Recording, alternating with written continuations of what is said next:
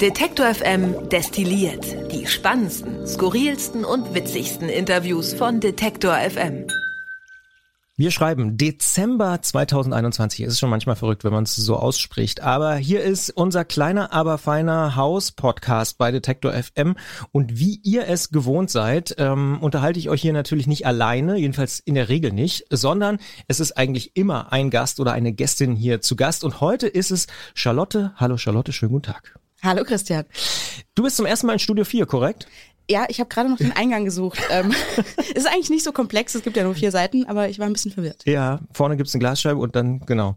Ja, aber du hast es ja gefunden, das freut mich sehr. Und du bist nicht wirklich neu bei Detektor, aber neu festangestellt. Genau, also ich habe hier, das ist schon eine ganze Weile her, eigentlich Praktikum gemacht, dann wollte ich hier weitermachen, dann kam Corona. Mhm. Hat also noch eine Weile gedauert und dann habe ich hier eigentlich alles Mögliche gemacht. Angefangen mit EU-Podcast, dann ein bisschen ins Mikro gesprochen, bei Zurück zum Thema ein bisschen als CVD, dann später auch als Moderatorin gearbeitet. Alles Mögliche und jetzt mache ich eigentlich weniger, aber dafür Vollzeit. eigentlich weniger, da sollte ich jetzt mal drüber nach. Nein. ähm, was machst du denn jetzt? Also für alle Hörerinnen und Hörer, die sich vielleicht fragen, was macht denn da so eine Mitarbeiterin bei Detektor FM in der Redaktion? Ja, also die Hörerinnen und Hörer kennen ja vielleicht unseren täglichen Nachrichtenpodcast zurück zum Thema und das mache ich hauptsächlich. Also bin noch nicht so lange dabei, seit Anfang November. Das heißt, im Moment ist noch so ein bisschen Feuerlöscher, jeden Tag irgendwie schauen, dass das Team, was fleißig am Podcast sitzt, ähm, da Unterstützung kriegt, gucken, wo es brennt und wo man helfen kann. Ähm, langfristig soll das auch ein bisschen so funktionieren. Das ist ja ein täglicher Podcast, dass wir den auch mal wirklich sagen wir mal, um 5 Uhr rauskriegen oder so, dass man den auch am selben Tag noch hören kann. Das wäre natürlich mhm. auch für die Hörerinnen und Hörer ganz schön. Ähm, und auch für unser Team, ehrlich gesagt. Ja.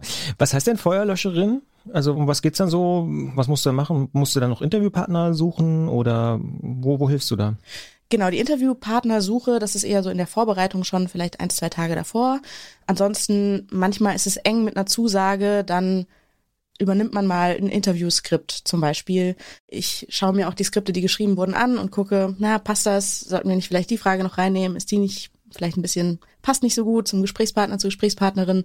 Ist jetzt noch nicht passiert, aber rein theoretisch würde ich auch mal einen, einen Schnitt übernehmen. Wenn die Interviews geführt würden, müssen die ja noch zusammengebastelt werden. Genau. Das ist mein Feuerlöscher. Interviewskript, was bedeutet das? Das heißt, der Moderator oder die Moderatorin, die haben, äh, nehmen sozusagen schon fertige Fragen auch mit äh, als, ich sag mal so Leitfaden oder wie muss ich mir das vorstellen? Genau, also das ist nicht strikt, das ist nicht so, dass man als Moderatorin, Moderator hier steht und quasi eine Vorlesemaschine ist. Man reagiert natürlich im Interview. Kein Ansager oder kein Ansager. Äh, kein Ansager, aber wir haben ja keinen Knopf im Ohr, also ein bisschen sozusagen ein hm, Leitfaden, an dem man sich entlanghangeln kann. Was wollen wir eigentlich ganz genau wissen? Weil die müssen ja auch relativ präzise sein, diese Interviews, weil wir haben ja nur zehn Minuten Zeit im Podcast. Ja, das ist ein, vielleicht eine Besonderheit auf jeden Fall von zurück zum Thema, dass es eben nicht wie klassische Podcasts, äh, ich sag mal Open End hat, so wie dieser hier. Wir können uns eigentlich so lange unterhalten, wie wir wollen oder wie du Zeit hast. Deswegen hast du auch kein Fragenskript hier. ja, tatsächlich. Genau.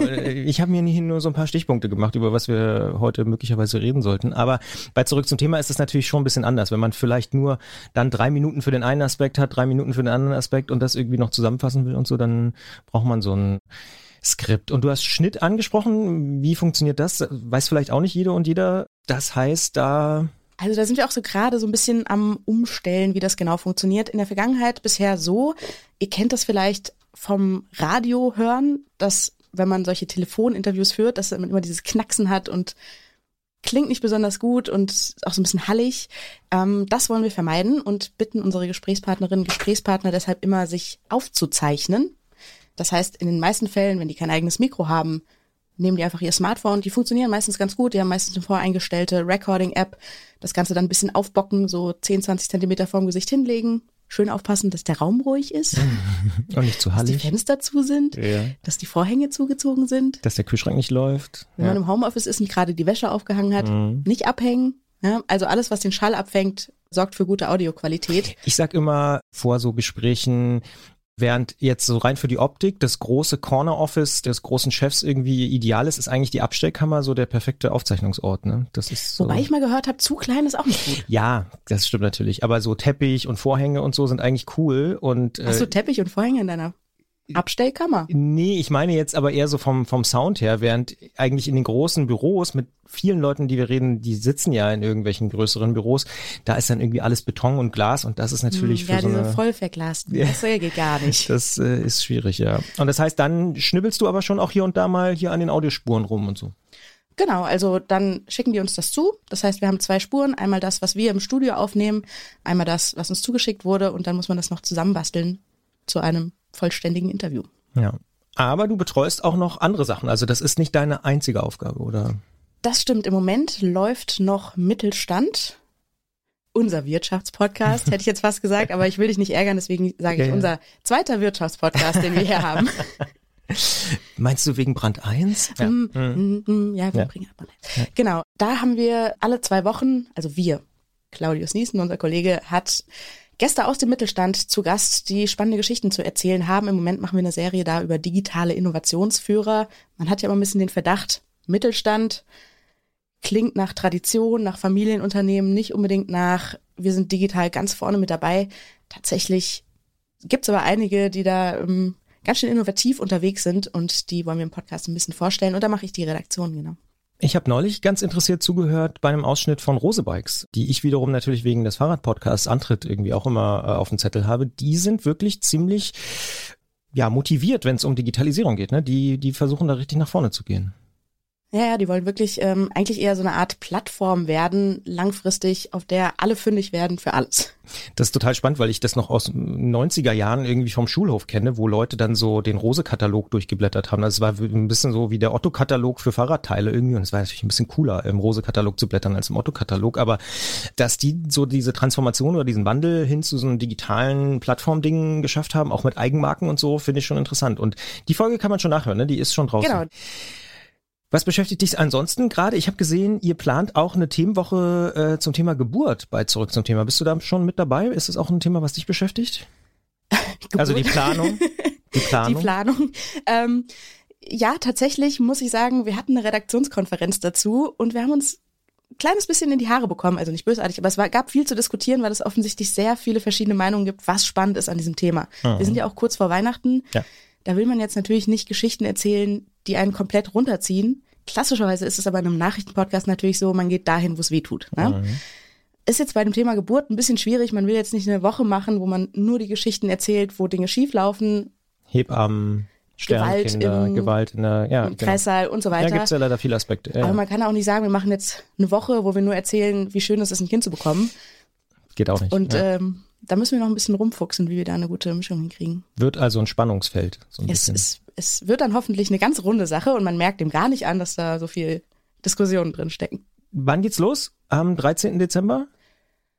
Uh, Wenn das der Montag ist, ja. Ja, das ist der Montag. Sehr gut. Genau. Dann gibt's also bei Zurück zum Thema eine Themenwoche zum Thema Geburt. Finde ich ganz gut, weil äh, danach ist ja so ein Fest, ne? Das hat ja was mit Geburt zu tun, wenn ich mich nicht ganz irre.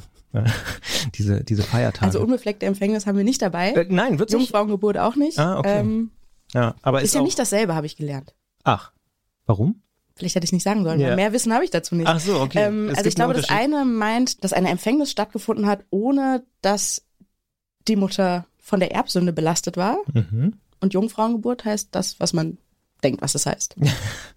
okay. Wir haben ganz am Anfang auch schon gesagt, und das hast du auch schon gesagt, dass Corona natürlich relativ viel verändert hat. Ähm, für dich persönlich, aber natürlich auch für die gesamte Gesellschaft.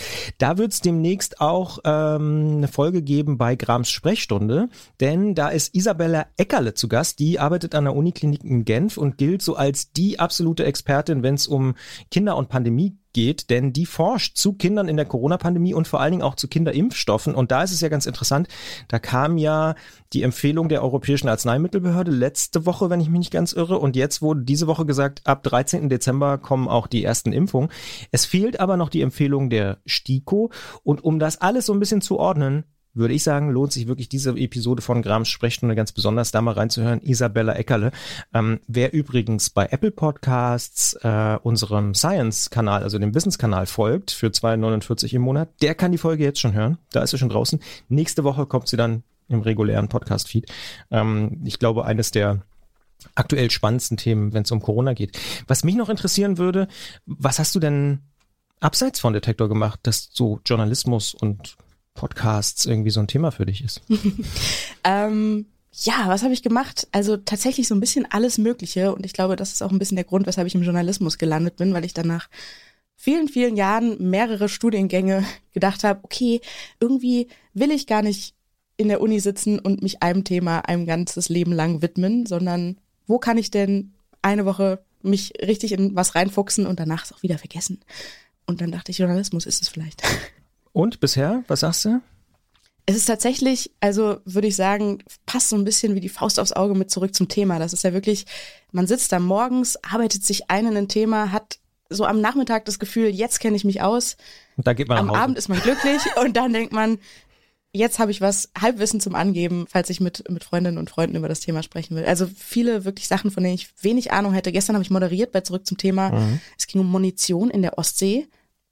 Keine Ahnung davor gehabt, dass unter Aufsicht der Alliierten deutsche Kriegswaffen nach dem Zweiten Weltkrieg einfach ins Meer geschmissen wurden mhm. die da jetzt hin, vor sich hin verrotten. Mhm. Also lauter so Dinge, von denen ich vorher noch nie gehört habe, äh, mhm. äh, werden dann jetzt irgendwie Teil weil meines Alltags. Nicht, weil man nicht wusste, was man, wie man es sonst entsorgen soll oder was wahrscheinlich. Ich glaube, weil man irgendwie so ein bisschen dachte, aus den Augen, aus dem Sinn. Ja, und im Wasser und sind sie kaputt oder irgendwie sowas, aber äh, ja. kein, keine Vorstellung davon hatte, dass das nicht so eine gute Idee ist, mhm. langfristig für das Ökosystem. Spannend, ja. Und was hast also was hast du da, was war die Erkenntnis dann der Folge? Das muss alles wieder rausgeholt werden jetzt, oder? Muss rausgeholt werden, sprengen ist keine gute Idee. Hm bisschen kompliziert auch rauszufinden, wo das überhaupt alles liegt. Da gibt's so ganz abgefahrene oh. Sensorikmethoden, wie man das rausfinden kann. Weil die es wahrscheinlich auch nicht gut, die haben es wahrscheinlich werden. nicht kartografiert, wo sie es reingekippt haben, sondern haben einfach irgendwo und dann muss man es erstmal finden wahrscheinlich oder was oder? Ja, und es ist auch noch nicht so klar, ob unter dem Sediment vielleicht noch mehr liegt, weil das dann schwieriger ist für die Sensoren und so weiter. Also ein mhm. vielschichtiges Thema. Hört es mhm. euch gerne an. Ähm, die zurück zum Thema Folge vom 2. Dezember, korrekt? Genau. Ja. Kann man ja nochmal sich anhören jetzt am Wochenende möglicherweise. Ja. Genau. Stichwort Corona, da wird es übrigens auch, weil wir hatten es ja gerade mit den Kinderimpfungen, in der nächsten Antrittfolge darum gehen. Rosebikes war auch schon Thema. Wir werden sprechen mit Dirk Zedler. Das ist seines Zeichens der Chef des Instituts für Fahrradtechnik und Fahrradsicherheit. Der testet die ganzen Rahmen und was es da alles so gibt und Bauteile für Fahrräder. Und mit dem sprechen wir in der heute erscheinenden Episode von Antritt auch über die Frage, was ist eigentlich nach anderthalb Jahren Corona-Pandemie in der Fahrradbranche? Weil die haben ja so eine ganz äh, merkwürdige Entwicklung gehabt. Zum einen natürlich auch Lockdown, totale Probleme, Lieferprobleme wie viele Branchen. Gleichzeitig massiver Nachfrageanstieg. also ich glaube, es gab noch nie ein Jahr, wo so viele Fahrräder verkauft worden sind wie 2020. Und neue Trends wie E-Bike. Also Leute kaufen wie bekloppt E-Bikes. Jedes zweite Fahrrad, was verkauft wenn wird, wenn, wenn sie noch eins kriegen, genau. Und darüber sprechen wir, über dieses Spannungsfeld, wie das eigentlich sein kann, wie das funktioniert, woran es vielleicht auch liegt, was die Fahrradindustrie möglicherweise da auch selber verbockt hat in den letzten Jahren und Jahrzehnten. Das äh, auch ein sehr, sehr spannendes Gespräch im Antritt erscheint heute Nachmittag frühen Abend aller aller spätestens. Dementsprechend auch noch ein Hörtipp von mir an dieser Stelle. Und du hast Brand 1 schon angesprochen. Da geht's in der Episode, die heute schon erschienen ist, um Selbstoptimierung. Bist du da anfällig dafür? Nicht so wirklich, glaube ich. Also in bestimmten Bereichen, ja, also ich habe so ein so einen gewissen Ehrgeiz in den Hobbys, die ich betreibe, da auch besser werden zu wollen. Aber ähm, ich muss jetzt nicht morgens um sechs aufstehen und schon Yoga machen, bevor es losgeht in den Tag. Ähm. Ah. Also du bist nicht so, ähm, was ist ein gutes Wort dafür? Im Englischen wäre es wahrscheinlich addicted. Äh, du, du wirst nicht so zwanghaft. Äh, wenn's, also du machst nicht jeden Morgen um sechs Yoga oder sowas. also schon regelmäßig, so ist nicht, so ist nicht. Ähm, nee, ich glaube, ich bin einfach nicht so selbstoptimierend, was Gesundheit angeht ich habe eher dann sowas wie sportlichen Ehrgeiz zum Beispiel. Mhm. Na, selbstoptimieren muss nicht was mit Gesundheit zu tun haben. Ähm, kann auch beruflich sein oder ne, also es geht eigentlich immer darum, äh, sich selber einen Konkurrenzvorteil zu schaffen gegenüber anderen. Das kann Wissen sein, das kann auf der Arbeit sein, das kann im Sportbereich sein, sich selber natürlich mit seinem eigenen Körper, ohne Frage auch. Ähm, also finde ich ein sehr, sehr spannendes Thema. Ähm, und die Folge, die heute kommt mit Anja Röcke, die beschäftigt sich genau damit, denn die hat äh, eine Studie zur Soziologie der Selbstoptimierung gemacht. Und ähm, ich muss sagen, ich habe da viel gelernt. Auch Podcast hören kann Selbstoptimierung sein. Habe ich gelernt. Wirklich? Naja, klar, wenn du anfängst, zum Beispiel, also ich skizziere jetzt mal, du bist äh, Managerin im Silicon Valley und morgens um fünf nach deiner Kann Jo- ich mir gut vorstellen. Kannst ja. du dir gut vorstellen. Ne? Und nach deiner Yoga-Routine, morgens um fünf, fängst du an, um 5.30 Uhr vielleicht äh, laufen zu gehen und dabei hörst du vielleicht schon den neuesten Finanzpodcast, um schon, wenn du um 7 Uhr dann im Büro erscheinst, alle Informationen zu haben, die andere noch nicht haben. Also wenn du anfängst sozusagen das Podcast hören nicht als Entspannung oder Unterhaltung zu sehen, sondern als aktive ja, Form, dich gegenüber anderen in eine bessere Konkurrenzsituation zu bringen. Das fand ich einen sehr interessanten Gedanken. Also ich bin natürlich berufsbedingt, ist Podcast hören für mich nicht nur Entspannung. Das heißt, du hast da schon so eine, wie nennt man das, Deformation professionell? Naja, also wenn der Job teilweise ist, Podcast zu hören und zu gucken, passt alles, dann bereitet das auch Vergnügen, aber ist natürlich nicht die Grundmotivation, ähm, das jetzt akut in diesem Moment zu tun. Ja. Aber was, was hörst du da so für Sachen raus, wenn du andere Podcasts hörst? Schnittfehler, kein Skript oder zu viel Skript oder Ja, also Schnittfehler sind ein großes Thema, da sollte man mal drauf achten, ähm, dass man nicht so ein Ick plötzlich drin hat. Was hört man sonst noch raus? Wenn das nicht ordentlich so getextet ist, dass das gut ist zum Sprechen ins Mikrofon. also Ne? doch sowas abgelesen oder sowas. Wie, sowas wie der Satz, den ich gerade gesagt habe, ungefähr. Aber der war nicht abgelesen immerhin. Immerhin. Ja.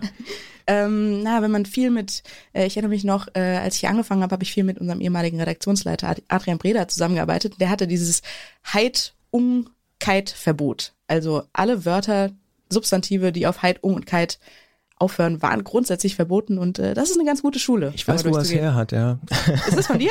Ja, ich habe ähm, ja, ja, ja, auch. Also das sind das sind Sachen, die man eigentlich immer auflösen kann. Also so Wörter wie Unkeit und so. Also das sind häufig so Hilfskonstruktionen, die man eigentlich viel viel besser und viel viel aktiver beschreiben kann. Also ja, ich habe da auch so einen Hang dazu in den Skripten, das rauszustreichen und zu sagen, das kannst du irgendwie ersetzen mit einem Verb Mhm. oder irgendwie sowas. Tatsächlich. Ganz am Ende von Destilliert kommen wir immer noch so ein bisschen zu dem Thema, was inspiriert dich eigentlich gerade? Also gibt's irgendwie ein Buch, ein Podcast, ein Film, eine Serie, keine Ahnung, die du in letzter Zeit gehört, gelesen äh, oder konsumiert hast, ähm, wo du sagst, das wäre was für Detector FM Hörerinnen und Hörer? Mhm. Also ich muss sagen, dass ich auch in meinem Hörverhalten ziemlich nah an zurück zum Thema bin. Also ich höre viel so, The Daily hörst du? Hörst du The Daily eigentlich von New York Ähm, Times? ja, also nicht, nicht regelmäßig. Aber immer mal. Immer mal wieder, Mhm. genau. Ähm, ansonsten, Lage der Nation ist was, was ich mir jedes Wochenende mal anhöre. Das ist auch immer so ein kleines Wettrennen. Wer, wer ist schneller? wer findet schneller die Themen, wo man nochmal noch mal genauer hinschaut? Die machen ja Ähm, immer einen ziemlich großen Rundumschlag auch, ne? Aber ja, Genau, aber es sind natürlich so fünf Themen pro Woche und wir Ja. sind auch jeden Tag ein Thema. Also, ja, ja. also es ist kein Konkurrenzverhältnis, aber Ja. nur ein kleines bisschen. Ähm, schöne Grüße an die Lage der Nation. Ja. Nee, genau, also Hintergrund vom, vom Deutschlandfunk höre ich gerne. Also viele Dinge, die gar nicht so weit weg sind von unserem Podcast. Mhm. Tatsächlich habe ich diese Woche einen entdeckt, der schon ganz alt ist, den ich aber nicht kannte, nämlich Ihr Hustle. Kennst du? Nee. Das ist ein Gefängnis-Podcast aus Kalifornien, wo eine Produzentin außerhalb des Gefängnisses das gemeinsam hostet mit einem Gefängnisinsassen. Am Anfang zumindest, mittlerweile ist er nicht mehr im Gefängnis. Und es ist ein wahnsinnig sympathisches, empathisches Duo und total spannende Themen. Also kann ich sehr empfehlen. Warum spannende Themen? Das wird halt komplett im Gefängnis produziert. Das heißt, sie sprechen ganz viel mit Inhaftierten über so Dinge wie einfach der Alltag funktioniert im Gefängnis. Also es geht nicht um Moralismus so stark, es geht nicht darum, irgendwas zu bewerten, sondern um so ganz alltagspraktische Probleme wie, wie findet man einfach eigentlich einen Zellennachbarn, mit dem man irgendwie gut klarkommt? Worauf kommt es da an? Wird zum Beispiel in der allerersten Folge erzählt, Kann man sich das aussuchen? Offensichtlich, so ein bisschen. Man Ah, kriegt sonst einen zugewiesen, Mhm. aber man kann sagen, hey, wir sind irgendwie gut kompatibel, Okay, äh, okay. wir Mhm. funktionieren zusammen, wir Mhm. würden gern zusammen in eine Zelle. Ja. Und das klappt dann wohl, zumindest in diesem Gefängnis auch. Mhm.